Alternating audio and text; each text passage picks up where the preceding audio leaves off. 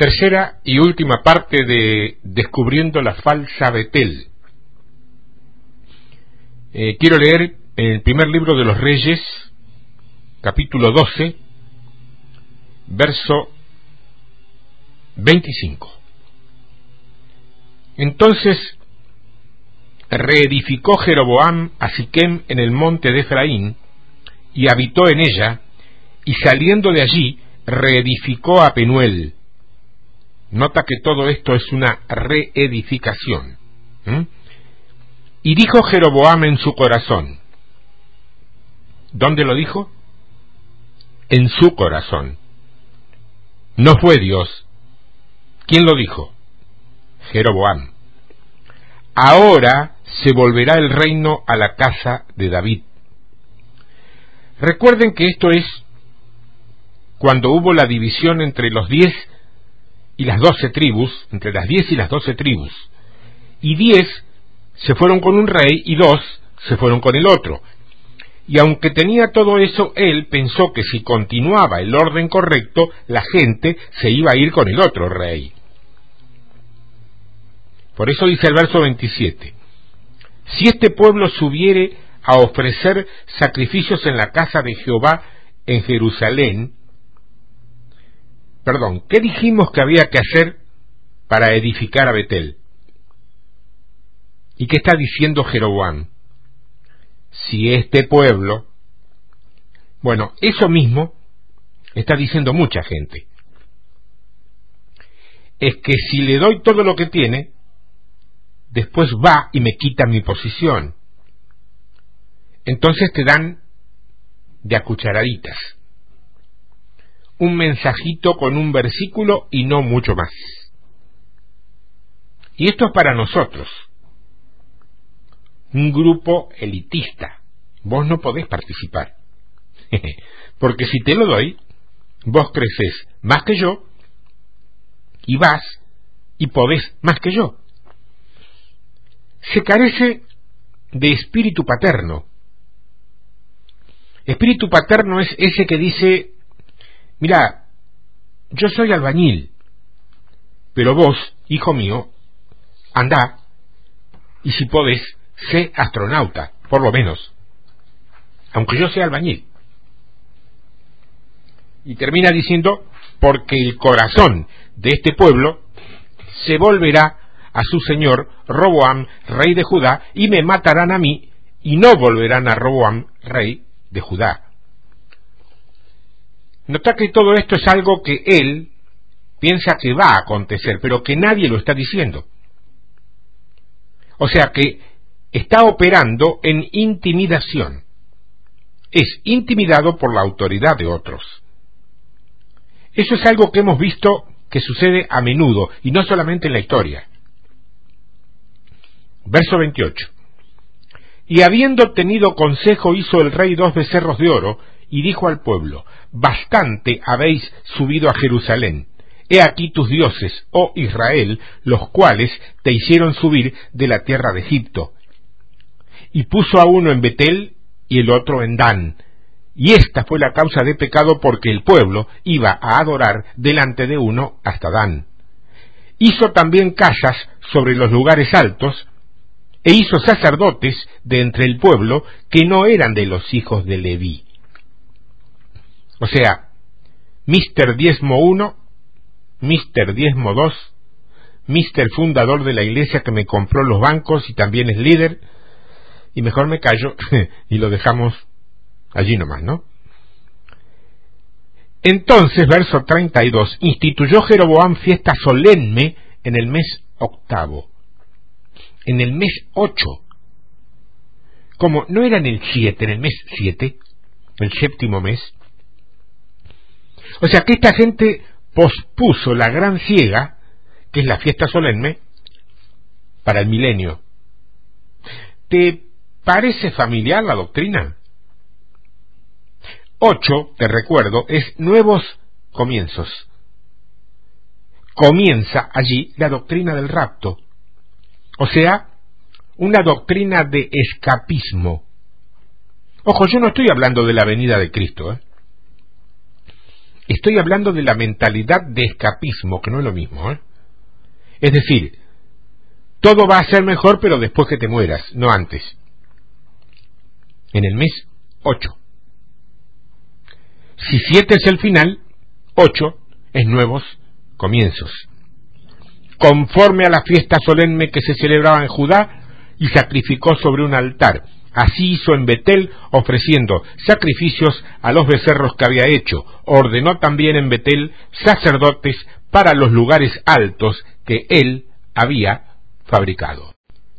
Sacrificó pues sobre el altar que él había hecho en Betel, a los quince días del mes octavo, el mes que él había inventado de su propio corazón, e hizo fiesta a los hijos de Israel, y subió al altar para quemar incienso. Esta es la Betel que conoce la mayoría de la gente que piensa en la palabra iglesia. Y esta también es la Betel que el mundo conoce. Y por eso es que no quiere saber absolutamente nada con la iglesia. Y nuestro trabajo es manifestar la otra, para que la mentira caiga. Ahora bien, hemos visto todo lo que hizo Jeroboam. ¿Y cuál fue el problema de Jeroboam? ¿Cuál fue el problema de Jeroboam? Él sintió la necesidad de asegurar su liderazgo sobre Israel por medio de fortalecer su posición como rey por causa de su inseguridad, pero con una póliza, una póliza mundana. También por la posición de su corazón. Él se sintió amedrentado por la migración frecuente al lugar de adoración. O sea, mientras más iba la gente a Jerusalén, más temor sentía él de que se quedaran con el otro. Así hay pastores en este tiempo. ¿Conoces alguno? ¿No serás vos uno de ellos? Si se me va uno, se me va otro. Se me fueron tres, se me fueron cuatro. Entonces yo tengo que instituir algo que fortalezca mi posición en la iglesia, para que no se me vaya la gente. Aunque no sea Dios. ¿Es este un clamor contemporáneo o no? Pastores pierden su gente a patrones más exactos y relativos al kairos presente de Dios. Esas son señales de que vos te estás quedando atrás. No son momentos para que nadie pretenda manipular a una congregación, no lo son. De hecho, no lo están pudiendo hacer, como lo hicieron en otra época. Porque si en casa hay buena comida, no hay necesidad de ir a comer a la casa del vecino. Estas dos razones ocasionaron, ¿qué te digo?, que este hombre produjera un kairos que ya es obsoleto por Dios. La tierra está llena de gente de inseguridad personal. Gente que porque son producto de una escuela bíblica y que en su gran mayoría no tienen llamado de parte de Dios, de modo que no tienen otra cosa que hacer que mantener lo poco que tienen porque, si lo llegan a perder, se le termina el ministerio ahí nomás y para siempre. Mira, a mí vos sabes muy bien, no me gusta hablar de mí, porque creo que no soy digno de que se hable de mí ninguna maravilla, créemelo, ¿eh? Pero a mí me levantó el Señor para enseñar lo que todavía estoy enseñando en la que fuera mi última y mi antigua congregación, iglesia. Y duró hasta que me tuve que ir de allí. Sin embargo, lejos de concluir ese ministerio allí, Dios me abrió las puertas primero de las emisoras de radio cristianas de esa época, donde pudo, eh, pude ministrar lo que tenía que ministrar por espacio de más de 15 años. Cuando también allí, en su momento, llegó la espada opositora de la religión, me tuve que ir, pero allí apareció Internet y sus posibilidades. Y aquí estoy. Si esto no hubiera estado respaldado por mi Padre Celestial, allí mismo se hubiera acabado todo. Porque yo empecé esta web con la idea de no hacer promoción alguna. ¿eh? ¿Y por qué no se quedó esta web allí donde estaba, con tres o cuatro visitas, que eran las mías y las de mi familia y punto? ¿Por qué creció, creció, creció y creció hasta el día presente en que sigue creciendo sin que nadie, al menos yo, o al menos enviado por mí, o al menos solicitado por mí, le haga promoción? No lo sé. Pregúntale a mi Señor, porque yo no tengo mérito alguno. Ahora entendé esto que no es la primera vez que lo digo. Dios nunca llamó a un desocupado, a un desempleado en la Biblia. ¿eh? Anotalo bien a eso, por favor. No hay ningún desempleado en la Biblia al cual Dios haya llamado al ministerio. Ese era el problema de Jeroboam en gran escala. La intimidación, la inseguridad personal. Gente que no es segura de sí misma tiende a rebajar al prójimo para ellos sentirse seguros. Es una cuestión técnica. La Betel falsa opera en conveniencia espiritual. Cuando vemos el verso 28, dice, y habiendo tenido consejo, hizo el rey dos becerros de oro y dijo al pueblo, bastante habéis subido a Jerusalén, he aquí tus dioses, oh Israel, los cuales te hicieron subir de la tierra de Egipto. Sea que Jeroboam intenta establecer posiciones que sean más fáciles, para que el pueblo se pueda relacionar con Dios de las que ya estaban establecidas, es más fácil hacerle el camino más fácil a la gente. Olvídate del griego, olvídate del hebreo, no estudies demasiado. Mira, yo te doy un mensaje más livianito y, con eso quédate tranquilo, no estudies, no subás, no pensé demasiado. No te voy a predicar largo, no te vas a cansar. Cuarenta y cinco minutos o cuarenta y nos vamos todos a casa. Se le puso la cosa fácil al pueblo. No trabajes duro para ir a la exactitud que Dios ha escogido. He aquí un pequeño becerro y vamos a hacerlo así. No te arrepientas, solamente repetí lo que yo digo. Padre amado, ven a mi corazón. Sigo. La mitad de la iglesia, créeme, ni salva es. Ni salva es. Vienen al frente todos compungidos y se quedan mirando fijo al ministro como si fuera un enorme ángel descendido del cielo. Repite conmigo, amén, como tú digas me conviene que tu Dios sea también mi Dios, así te sigo para donde me digas. Ahora, ¿qué te hace pensar a vos que eso, así, sea salvación? Sin arrepentimiento no hay salvación, porque sin arrepentimiento no hay perdón. Y el arrepentimiento comienza con redarguir, comienza con redarguir, y no te tienen que traer.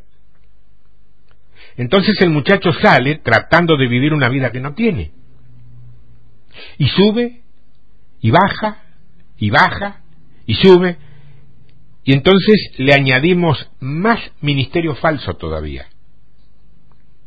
El alma, los demonios, posiciones más fáciles para que el pueblo se relacione con Dios. O sea, un sistema modificado para proveer conveniencia al pueblo. He aquí tus dioses, gente muy, muy hueca. Hay otro principio dentro de esa conveniencia espiritual que nos muestra que posiciones como la de Jeroboam, en esta situación, son nacidas o fueron dadas a luz por las querellas del mismo pueblo por las querellas del mismo pueblo. Porque, porque la vida cristiana es tan fuerte de vivir que entonces tenemos que producir transigencia o alguna forma más fácil para que no se nos vaya la gente. Y usemos la medida que sabemos usar que las valorizamos con el mundo y tengamos números para poder presenciar o aparentar que tenemos éxito. ¿Se entendió o me enredé? Entonces, claro, siempre y cuando no se vaya la gente, yo me ajusto a la querella del pueblo, a la exigencia del pueblo, a la ambición, a la necesidad. Ese es el corazón de Jeroboam, la Betel falsa. Ahora, ¿cuántos pueden ver con todas estas cosas la necesidad verdadera y genuina de una reforma, casi, te digo, a nivel de mártires? ¿Cuántos? Dice el verso 31, hizo también casas sobre los lugares altos, e hizo sacerdotes de entre el pueblo, que no eran, no eran de los hijos de Leví. Hizo sacerdotes de entre el pueblo, que es evidente. Es evidente que hay un nuevo orden religioso o un nuevo sacerdocio redefinido y que no eran de la casa de Leví, es decir, cometió transigencia. Escucha, una vez que el estándar de adoración ha sido establecido y que uno se compromete con transigencia por medio de edificar estas plataformas falsas llamadas lugares altos, entonces automáticamente esto incluye a cualquier persona que sea posicionada en lugar de liderazgo cuando no debe ser. Porque como todo el orden es falso, entonces todo lo falso entra. En cambio, cuando el orden es correcto, solo lo correcto puede entrar. ¿Te das cuenta? Cuando el orden es correcto, solamente lo que es correcto puede entrar. Es un patrón eh, de migración de los estándares que ya están puestos por Dios. Dios dice, es así, y nosotros, poco a poco, nos hemos ido alejando de lo que Dios dijo que era así, para llegar a un tiempo donde nosotros hacemos cosas que no tienen nada que ver con lo que Dios había dicho que eran así. Es muy sutil, ¿eh? Acordate que llevamos más de dos mil años y en el momento en que llegamos a este tiempo presente, la verdad ha quedado tan lejana que de improviso parecería que es una mentira. ¿Por qué? Por causa de habernos acostumbrado a las tergiversaciones. Y como no nos gusta demasiado estudiar, y eso es bien nuestro y no le podemos echar la culpa a nadie, tiene que ver con nuestra comodidad. Nadie la descubre. Este patrón fue el mismo que aconteció de aquello que Dios estableció por medio de los apóstoles y que luego se fue deslizando hasta que se convirtió en un sistema conocido como la fe católica romana. ¿Cómo pudo ocurrir que aquello que vino en la forma que vino de los apóstoles pudo convertirse en ese asunto que vos y yo conocemos y que tan lejos está de lo que está escrito como vos y yo hemos visto. Quizá como vos y yo podamos haber estado incluso dentro, mirándolo por dentro. ¿Cómo llegó a eso? Porque no fue de la noche a la mañana. O sea, ya cuando dieron el último paso de perdonar pecados de ellos mismos, era solo un paso más pequeño de lo otro, mucho más atroz, que terminaban de hacer.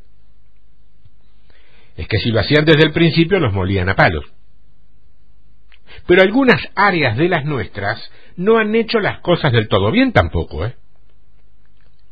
Hay iglesias que lo que quieren eminentemente es producir enormes cantidades de miembros en sus salones, en sus templos, sin importarles demasiado si son o no son genuinos hijos de Dios.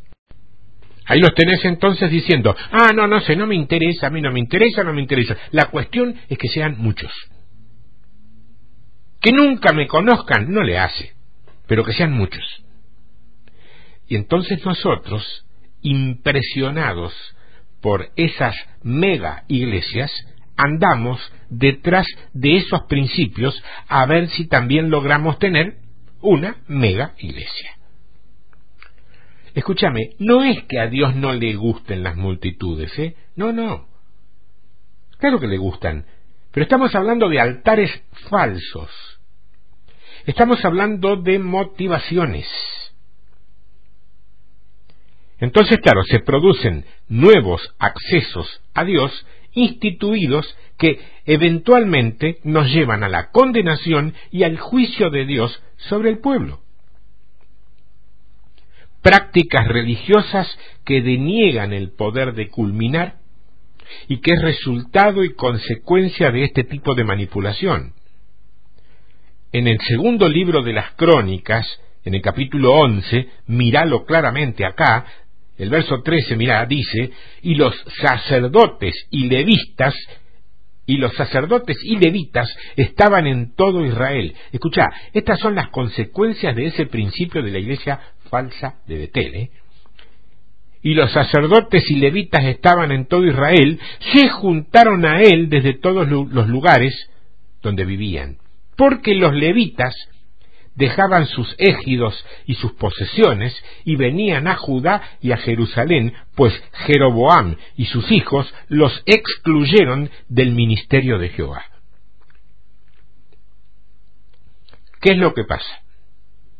Que toda la gente fuerte se te va y migra, porque como tenés todos los líderes incorrectos, los que son verdaderos, se te van.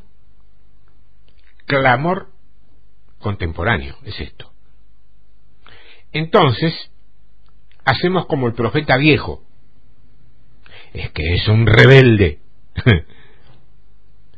Verso 15 dice, y él designó sus propios sacerdotes para los lugares altos y para los demonios y para los becerros que él había hecho. Nota claramente que en el momento que vos colocás lo que es incorrecto, según Dios, estás haciendo servicios, servicios religiosos, a demonios. ¡Wow! En Segunda de Crónicas capítulo 13 verso 9, Segundo de Crónicas 13 9 dice, ¿no habéis arrojado vosotros a los sacerdotes de Jehová, a los hijos de Aarón y a los levitas y os habéis designado sacerdotes a la manera de los pueblos de otras tierras, para que cualquiera venga a consagrarse con un, con un becerro y siete carneros, y así sea sacerdote de los que no son dioses? Está muy claro, ¿eh? Si no son dioses, son demonios. Es decir, que si sacaste a los buenos y andás por allí metiendo a los malos, necesitas a los malos, porque el altar que tenés no es de Dios. El becerro que está ahí no es Dios. Así que el sacerdote que vas a tener tampoco es de Dios. O sea que todo el sistema tiene que irse construyendo de acuerdo con el fundamento que estableciste en falso. Comenzaste ¿qué te digo? Con un corazón inseguro. Así que vas a tener un ministerio fundado en esa misma inseguridad.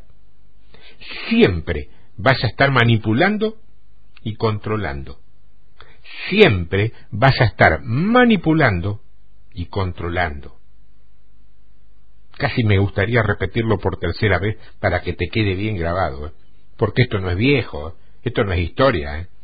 Siempre vas a estar manipulando y controlando. Falsa Betel.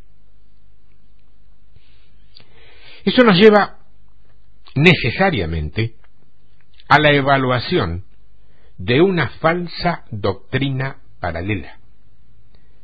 Betel es la casa de una falsa doctrina paralela, porque él, estamos hablando de Jeroboam, hizo una fiesta en el mes octavo. Y esa fecha del mes octavo es una imitación. Él quería hacer un paralelo a lo que es la fiesta solemne, que es la fiesta de los tabernáculos, que es el tiempo en el que Dios nos está ministrando a todos nosotros. Una fiesta que comienza, claro está, con la fiesta de las trompetas, que significa un mensaje claro que es continuado por la aflicción del alma, que es lo que produce el arrepentimiento. Y luego, tabernáculo es la plenitud de Cristo en nosotros. Estamos atravesando eso. Estamos atravesando eso. Pero eso, según la ley, es en el mes séptimo, que significa la plenitud del tiempo. Claro, eso comenzó desde la cruz. Pero está bien. Lo estamos experimentando, experimentando pero espiritualmente hablando, ¿no? La plenitud. El mes 8 en la numerología bíblica siempre es un concepto de nuevos comienzos.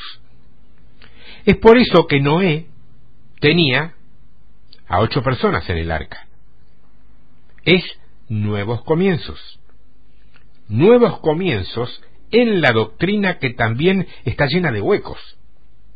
La que está establecida en la iglesia. Es el milenio. La idea es que la fiesta es en el mes 7, no en el 8. O sea, que es una iglesia que delega para mañana la bendición que solamente podés obtener si la haces hoy. Si seguís esperando que Él venga para hacerla por vos, no la recibís ni la ves. Betel pospone la autoridad del creyente para un llamado milenio después de la venida de Cristo, en vez de traer a Cristo en plenitud en nosotros por medio de celebrarla en el tiempo en que estamos presentes. Nuestro reinado no es allá en el tiempo y dentro de quién sabe cuánto, es hoy. Esto lo vemos en una iglesia que cambia el contexto de la reunión corporal y se ajusta a servir los propósitos personales de la gente, en lugar de formar un acceso. Acceso sería puerta del cielo, ¿no? Para recibir un depósito de Dios. En casos así, normalmente nos las pasamos apagando fuegos.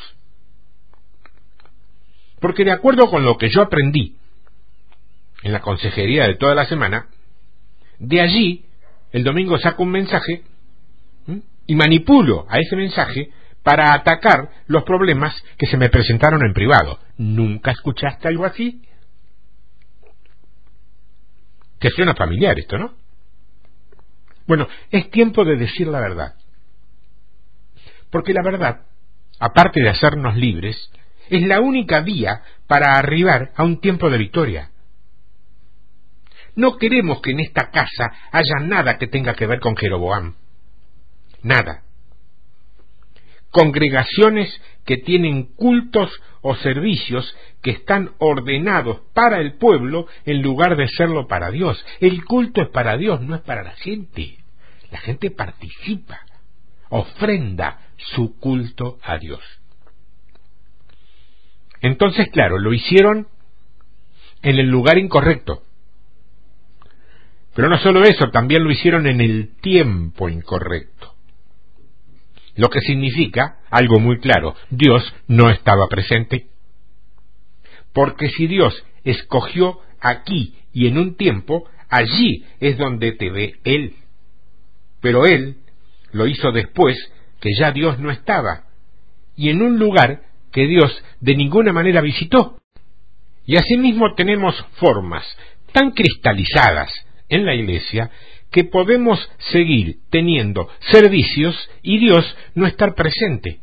Y lo peor y más triste del caso, nadie darse cuenta, decía un, un libro que yo leí alguna vez que no me acuerdo ni siquiera el título, que hay iglesias que están tan bien aceitadas, tan bien organizadas, que si un día Dios se va de vacaciones, no se dan cuenta. Siguen con su mismo ritmo, aunque Dios no esté.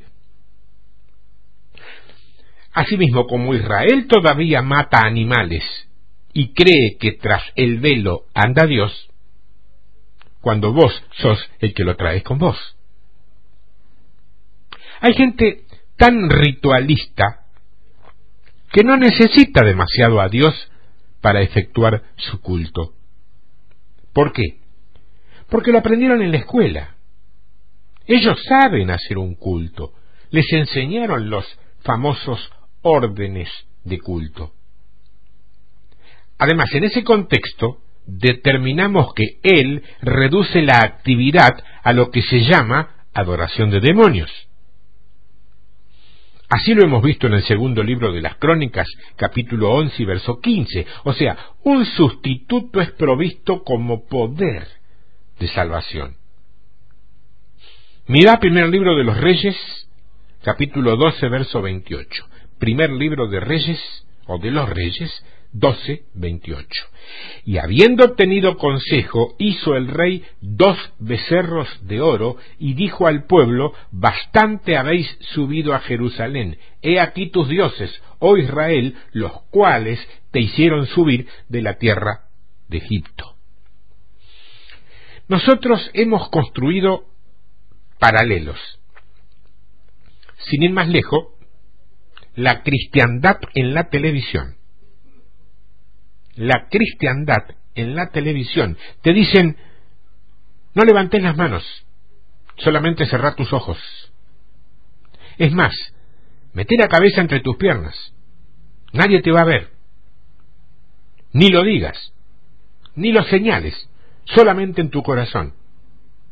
Y es más, para que no te sientas tan solo, repetí conmigo y te ofrecen un atajo a lo que es la salvación. He aquí tus dioses.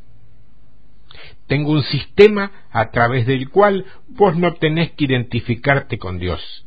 Te podés esconder debajo del banco y para que nadie sepa que sos vos, mejor hacemos la oración todos juntos. Dios no sabe eso, ¿no? Dios no puede ser burlado. Nadie lo leyó. Y si lo leyeron, nadie lo creyó. Ese fue el problema de los Gálatas. Empezaron por el Espíritu y terminaron por la carne. ¿Y qué dijo Pablo? ¿Qué les dijo? ¿Quién te hechizó? Hechicería, encantamiento, manipulación. Dice en Samuel que hechicería y rebeldía no es lo mismo. Está basada en posiciones mundanas, donde el hombre cree que puede proveerse salvación a sí mismo por medio de sus propias obras. Y es que no lo vemos así hasta que alguien no los explica. Por eso lo que estamos haciendo es que está enmascarado con terminología religiosa.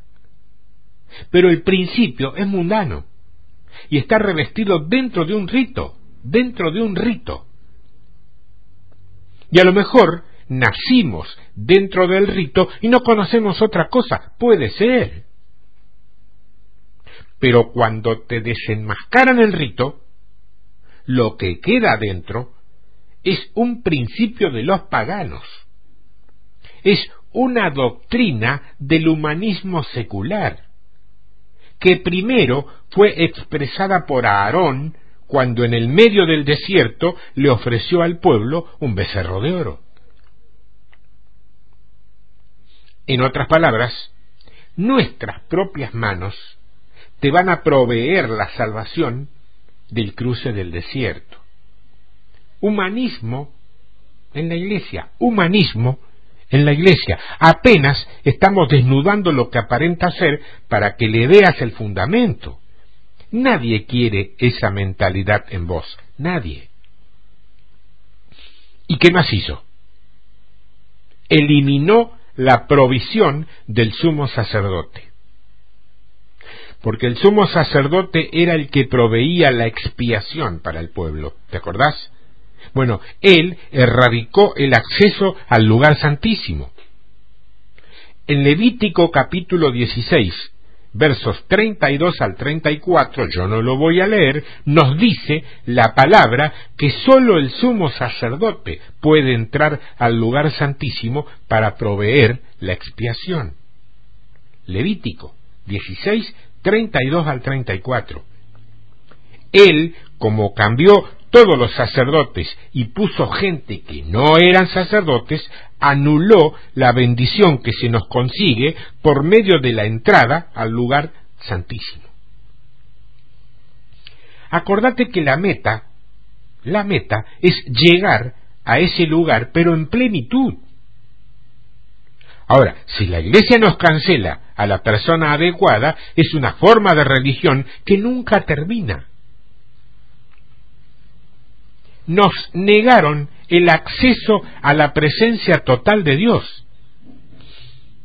Por eso siempre necesitamos oración o necesitamos ese toque de ministración personal. Porque no somos la casa donde Dios está presente. Eliminó la entrada al lugar santísimo.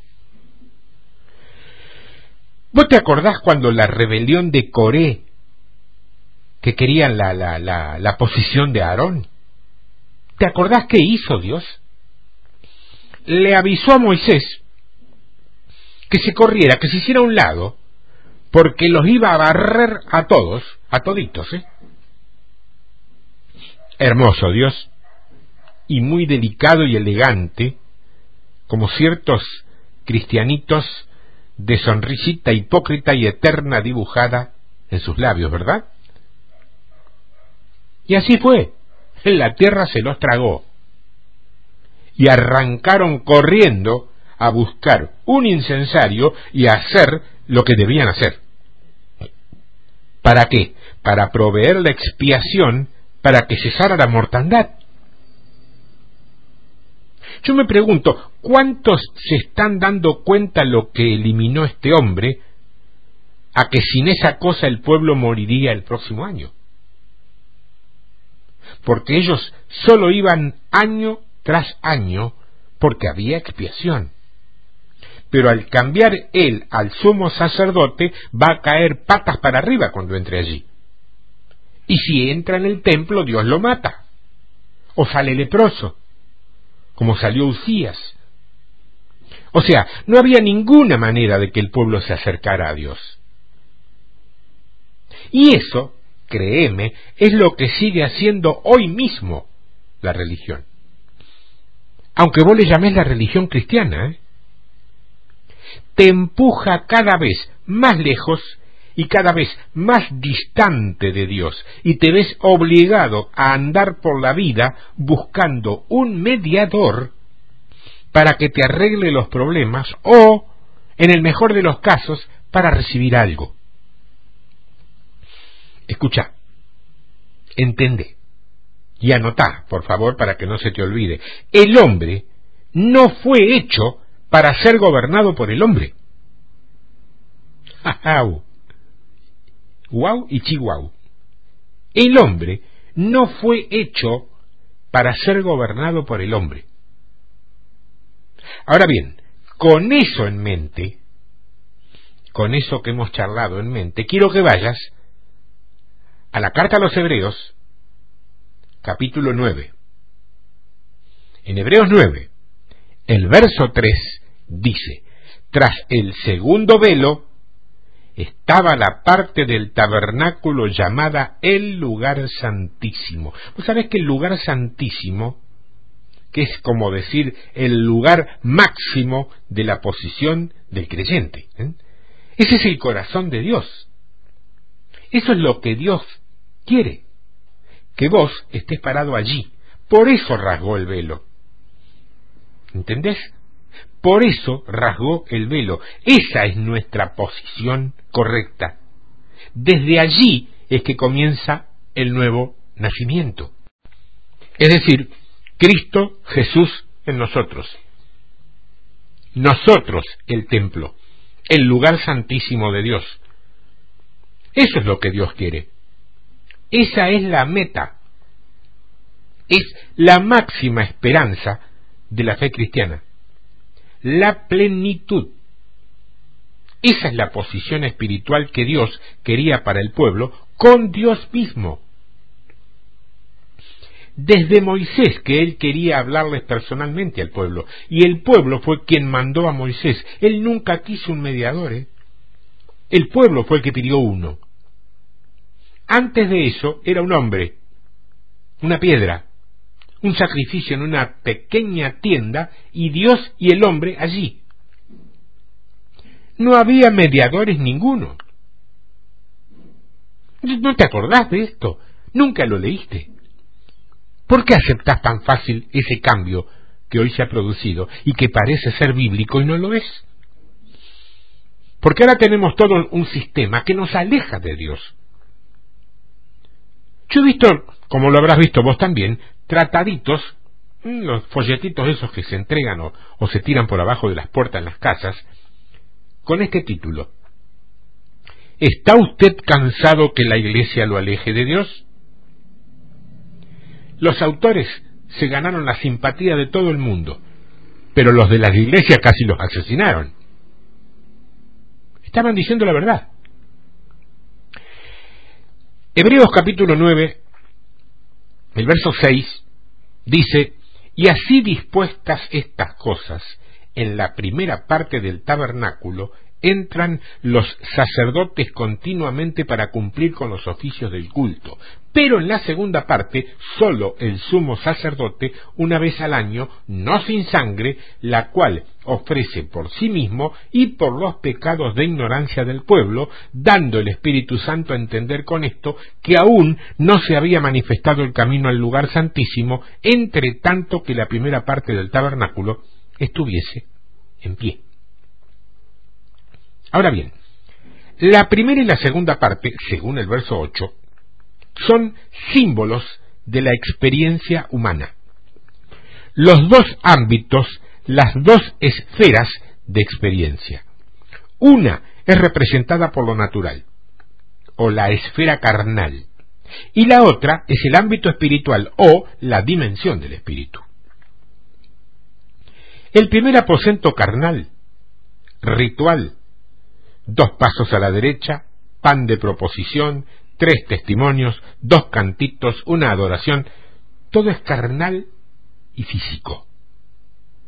Al otro lado representa plenitud espiritual. El lugar santo, el físico y tangible. Bueno, Jeroboam canceló la meta. De manera que la falsa Betel nunca perfecciona a nadie porque a los que tienen instituido no te pueden llevar allá. Triste es todo esto. ¿eh? Todo esto es triste. ¿eh? ¿Te das cuenta ahora por qué tenemos que trabajar y avanzar? Cuando los lugares altos son construidos, la experiencia es erradicada de Israel, porque Dios quería que adoraran en el templo y no en los lugares altos. Esta lucha es desde el huerto, donde Adán y Dios eran uno.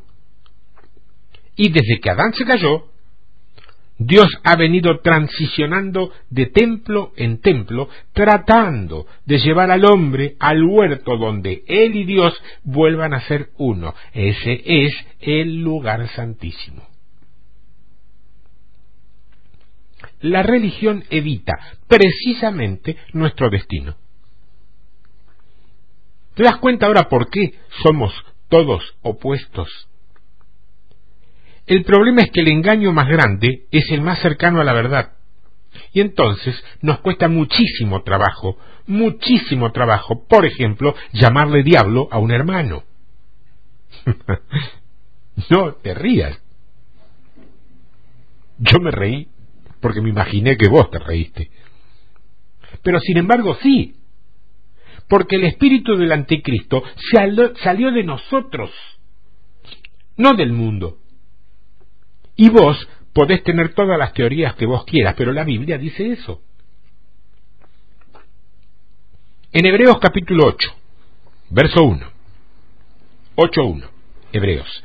Ahora bien, el punto principal de lo que venimos diciendo es que tenemos tal sumo sacerdote, el cual se sentó a la diestra del trono de la majestad en los cielos, ministro del santuario y de aquel verdadero tabernáculo que levantó el Señor y no el hombre. Sabés que santuario, santuario es un sistema de realidades de, de operaciones humanas que siempre existían dentro de los templos los santuarios estaban dentro del templo.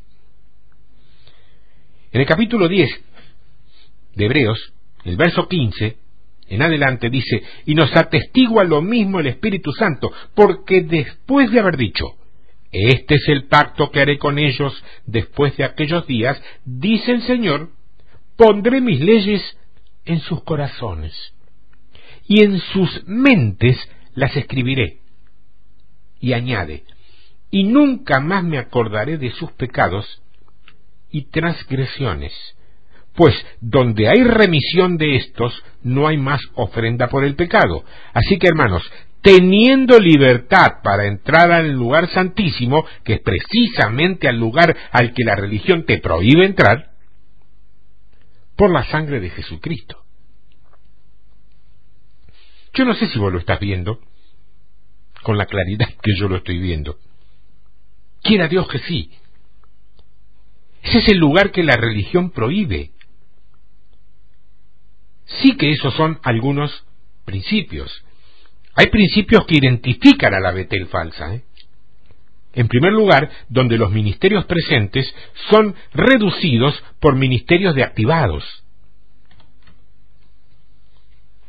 Pero no, hermano, no es necesario que sea tan duro con la religión. Al fin y al cabo siguen siendo sus hermanos. Usted no puede ofenderlos y molestarlos así o fastidiarlos de este modo. Usted no se queje después si no lo invita. ¿Cómo lo van a invitar? Usted mismo se cierra la puerta. A mí me lo... No hable de ese líder que es muy influyente. Trátelo bien. Si no, no lo va a invitar nunca. Hay sabiduría en la experiencia. Pero esa sabiduría siempre es relativa a la situación. Si tiene que ver con dirección de la jornada presente de Dios, las probabilidades dicen que no te pueden ayudar. Sí te pueden ayudar a otras cosas, a balancear tu vida, a la conducta, a otras cosas que no pierden valor con el tiempo todo lo que no pierde valor con el tiempo, sí necesita un anciano en tu vida. Pero imagínate que vos te dejés llevar por los temores de tu papá o de tu mamá. Vos no serías quien sos hoy. Ninguno de nosotros lo sería. Hijo, tené cuidado. ¿Nunca te lo dijeron? No tengas miedo, mamá, yo no me voy a caer de aquí. Hijo, tené cuidado. Soltame, papá. Soltame. Así nos sentimos a veces en la iglesia. Soltame, por favor. Soltame. Está bien, no me voy a ir, pero dame libertad. Libertad para creer, para trabajar, para sentir, para ser. Mira segundo de Reyes, capítulo 17. Mira lo que acontece en esos lugares la falsa Betel. Observalo claramente. Versículo 24. Y trajo el rey de Asiria gente de Babilonia, de Cuta, de Aba, de Hamat y de nombres difíciles, ¿eh? y los puso en las ciudades de Samaria, en lugares de los hijos de Israel. En lugar de los hijos de Israel, en lugar de el mismo principio de Joroboán, sustituyó ¿Estás viendo? Y poseyeron a Samaria y habitaron en sus ciudades. Y aconteció al principio, cuando comenzaron a habitar allí, que no temiendo ellos a Jehová, envió Jehová contra ellos leones que los mataban. Nota que lo mismo que mató al profeta, ahora está matando a esta gente. Dijeron pues el rey de Asiria, las gentes que tú trasladaste y pusiste en las ciudades de Samaria, no conocen la ley de Dios de aquella tierra, y él ha echado leones en medio de ellos, y he aquí que los leones los matan porque no conocen la ley del Dios de la tierra. ¿Solución? No hay problemas. No hay problema. Cuatro células y tres clases de escuelita dominical y asunto arreglado. Por favor.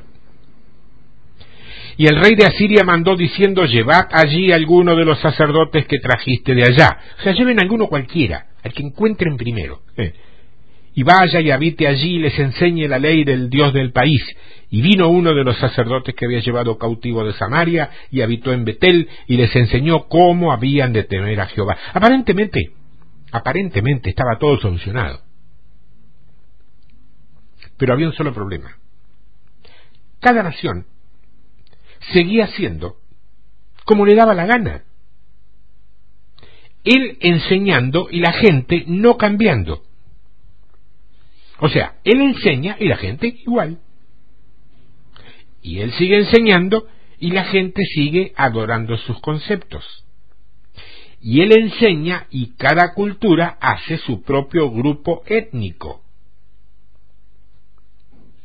¿Vos querés saber si a mí me pasa? A mí me pasa enseñando, enseñando, enseñando, gente a la cual ya conozco por intercambios de correos y demás, y en algunas cosas que me cuentan no han cambiado. ¿Se entretuvieron escuchándome? ¿Se habrán acostumbrado? ¿Será por hábito?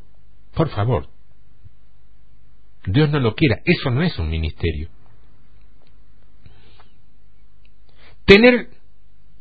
Claro, dice acá, Verso 34. Y hasta hoy hacen como antes, ni temen a Jehová, ni guardan sus estatutos, ni sus ordenanzas, ni hacen según la ley y los mandamientos que prescribió Jehová a los hijos de Jacob, al cual puso el nombre de Israel. Es decir, tuvo ministros, pero no tuvo cambios.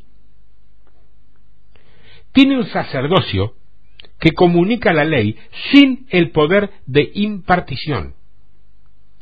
Es casi casi casi un ministerio imaginario que no tiene el poder para transformar a la gente. Te enseñan en todo caso solo información que no llega a cambiar para nada tu estilo de vida. Te adoctrinan, te enseñan la Biblia, pero no te dan principios para vivir en esta tierra. De manera que no cambias. Apenas te ponen más bíblicamente inteligente, si es que podemos denominarlo así, a una simple enunciación de escrituras.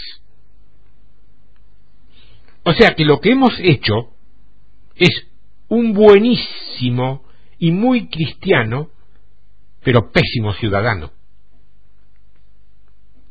sin poder de impartición, sin poder para posicionar al pueblo en una posición diferente, claro está. Y entendé que esto es lo que hizo él en Betel. En el libro de Amós, en el capítulo 7 del libro de Amós, dice el verso 10, entonces el sacerdote Amasías de Betel, ¿de dónde era? De Betel, envió a decir a Jeroboam, rey de Israel, Amós se ha levantado contra ti en medio de la casa de Israel. La tierra no puede sufrir todas sus palabras. Vos sabés que así mismo pueden decir ahora. ¿eh? Allí salieron algunos a, dar una nueva palabra. Es muy pesada, pero muy pesada. ¿eh? El pueblo no la aguanta. Jeroboam. Jeroboam Llegó la voz profética otra vez al pueblo. La gente no aguanta, andan desnudos ante la palabra. Y el profeta le dijo a Jeroboam, solución de la iglesia Betel falsa. Muy sencillo. Muy sencillo. Verso 12. Amós 7. Y Amasías dijo a Amós, vidente, vete, huye a tierra de Judá y come allá tu pan, y profetiza allá. y no profetices más en Betel, porque es santuario del rey y capital del reino. Es decir, que no es santuario de Dios. Oiga, entonces tengo que preguntar, ¿santuario de quién es? Del rey. No profetices más en Betel. O sea que la Betel falsa es el lugar donde se rechaza la verdad de Dios. Y ese sí es un problema. Porque en primera Timoteo 3:15 dice que la casa de Dios es columna y baluarte de la verdad. Ahora bien, la verdad requiere continuidad con Dios. ¿Por qué? Porque si permaneces conmigo, conoceréis. Si no permaneces, no conoceréis. En el momento en que Él se mueve, y vos no, no conoceréis. La verdad siempre está al frente. Siempre. Una vez que la verdad se establece, se convierte en enseñanza o en información. La verdad es una persona, es lo que es vigente de Dios, es la revelación presente de Dios. ¿Quién dicen los hijos de los hombres que yo soy? No quien yo fui en Juan Bautista, no quien yo fui en Elías, quién yo soy. Yo soy la verdad. Si permaneces en Dios, conoceréis en futuro la verdad. Conocer la verdad requiere continuidad en Dios. En el momento en que la casa rechaza verdad, según Dios, ya no es casa, porque la casa es columna y baluarte de la verdad. Es donde la gente viene a conseguir la verdad del día. Es como ir a la panadería a buscar el pan fresco, el pan de hoy. Acordate que el maná se pudre de un día para el otro. Betel rechaza la verdad. Vamos a Efesios capítulo 1 para terminar. Carta de Pablo a los Efesios capítulo 1, verso 15. Última escritura. Espero que esto te ayude a diferenciar las iglesias y sobre todo a entender y solucionar de una vez por todas en tu espíritu la necesidad imperiosa de este cambio vigente que no es simplemente de salir de una iglesia, pasar a otra, meterte en lugar de ir a un templo, ponerte casi casi a nivel de subordinado de alguien que está en Internet, no. Es una relación directa, personal, íntima, privada, única. Efesios capítulo 1, verso 15 en adelante. Voy a leer hasta el verso 23. Por esta causa también yo, también yo, habiendo oído de vuestra fe en el Señor Jesús y de vuestro amor para con todos los santos, no ceso de dar gracias por vosotros, haciendo memoria de vosotros en mis oraciones, para que el Dios de nuestro Señor Jesucristo, el Padre de Gloria, os dé espíritu de sabiduría y de revelación en el conocimiento de Él, alumbrando los ojos de vuestro entendimiento, para que sepáis cuál es la esperanza a que Él os ha llamado y cuáles las riquezas de la gloria de su herencia en los santos, y cuál la supereminente grandeza de su poder para con nosotros los que creemos, según la operación del poder de su fuerza, la cual operó en Cristo, resucitándole de los muertos, y sentándole a su diestra en los lugares celestiales, sobre todo principado y autoridad y poder y señorío, y sobre todo nombre que se nombra, no sólo en este siglo, sino también en el venidero, que es lo que hoy estamos viviendo, y sometió todas las cosas bajo sus pies, y lo dio por cabeza sobre todas las cosas a la iglesia, la cual es su cuerpo. La palabra es soma, su naturaleza física en la tierra, la plenitud de aquel que todo lo llena en todo. Entendé, por favor, que la iglesia es la expresión. Cuando alguien te dice que vos sos el cuerpo de él, significa que sin vos no hay forma de verlo. Es eso lo que la religión obstaculiza. La manifestación genuina de los hijos de Dios genuinos en la tierra.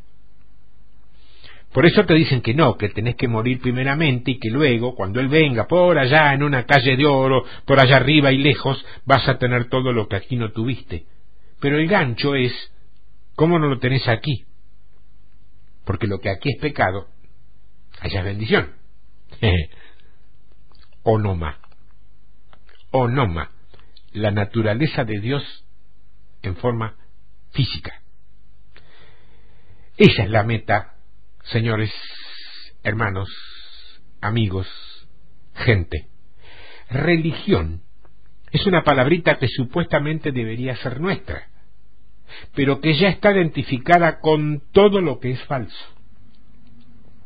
Y por eso ahora hablamos de la religión como si no tuviera nada que ver con nosotros. Sí somos religiosos porque religión tiene que ver con seguir a Dios y todo eso, pero cuando hablamos de religión siempre me refiero al sistema Jeroboam, que instituye gente que no debe instituir, que cambia los tiempos. Qué raro, cambió los tiempos de las fiestas. ¿Quién más hizo eso en la Biblia? ¿Te acordás? Búscalo. En Daniel 7, en la profecía de Daniel, dice que llegarán tiempos donde el inicuo, el cuerno, el anticristo, intentará cambiar los tiempos de la iglesia. Por eso debo advertirte una vez más que estamos viviendo en una clase de tiempo en donde el discernimiento es imperativo. Es no necesario, es imperativo.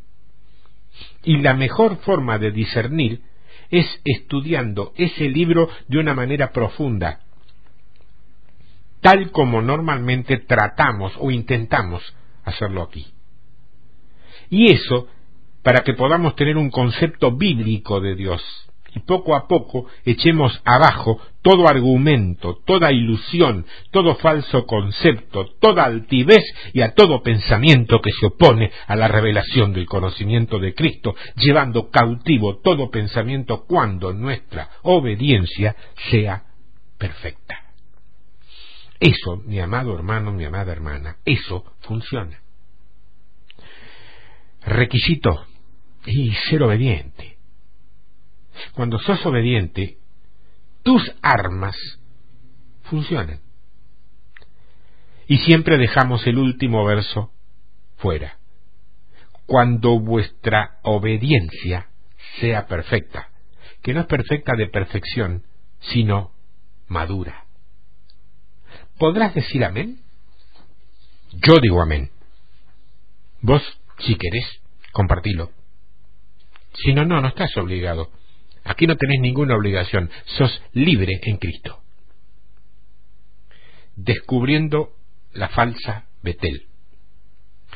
Me gustaría que con todo el tiempo vuelvas a escuchar los tres trabajos, unificalos, si es posible, unificalos, escucharlos porque hay un contexto general que te lleva a evitar, por lo menos, más errores de los tantos que como yo seguramente habrás cometido. Dios te bendiga. Eh, no sé qué tendrás para decir, pero lo que tengas, envíalo a tiempo de victoria o tiempo de victoria